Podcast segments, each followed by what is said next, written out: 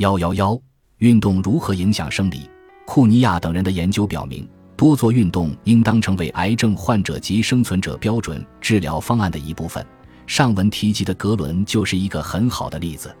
实际上，做运动也应当是我们每个人的生活习惯。但是，为什么运动对我们如此有益呢？它改善了我们的身体，并在细胞层面影响了我们吗？大量的研究都给出了肯定的答案。实际上，运动影响所有癌症标志，特别是维持增殖信号、代谢、免疫功能和炎症等。六十七、六十九杠七十六，瑞典研究人员二零一四年发表了一项杰出研究，对比了每个受试人员的干预肢体和控制肢体，即一条腿锻炼，另一条腿不锻炼。三个月后，研究人员发现。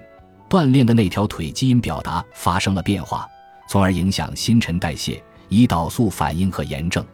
在运动的那条腿的基因中，发现了超过五千种积极变化，而未锻炼的那条腿则没有这些相应的变化。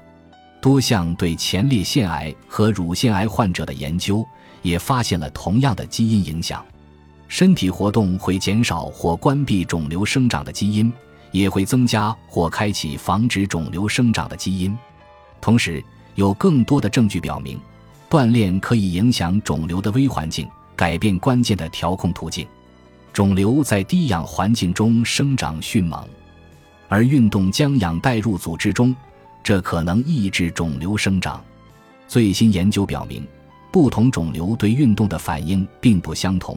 这意味着，在不久的将来。我们会针对不同种类和不同时期的癌症，建议采用不同的锻炼方式来干预。尽管还需要更多的研究，才能在锻炼和肿瘤发展之间建立因果关系，但是早期的迹象表明，锻炼能够帮助癌症生存者生存更长时间，享受更好生活，避免癌症复发。值得注意的是，尚无研究表明锻炼对癌症生存者有不良反应，所以。虽然益处多少尚可讨论，但是至少每日锻炼少有或没有不利影响，对于癌症生存者而言尤其如此。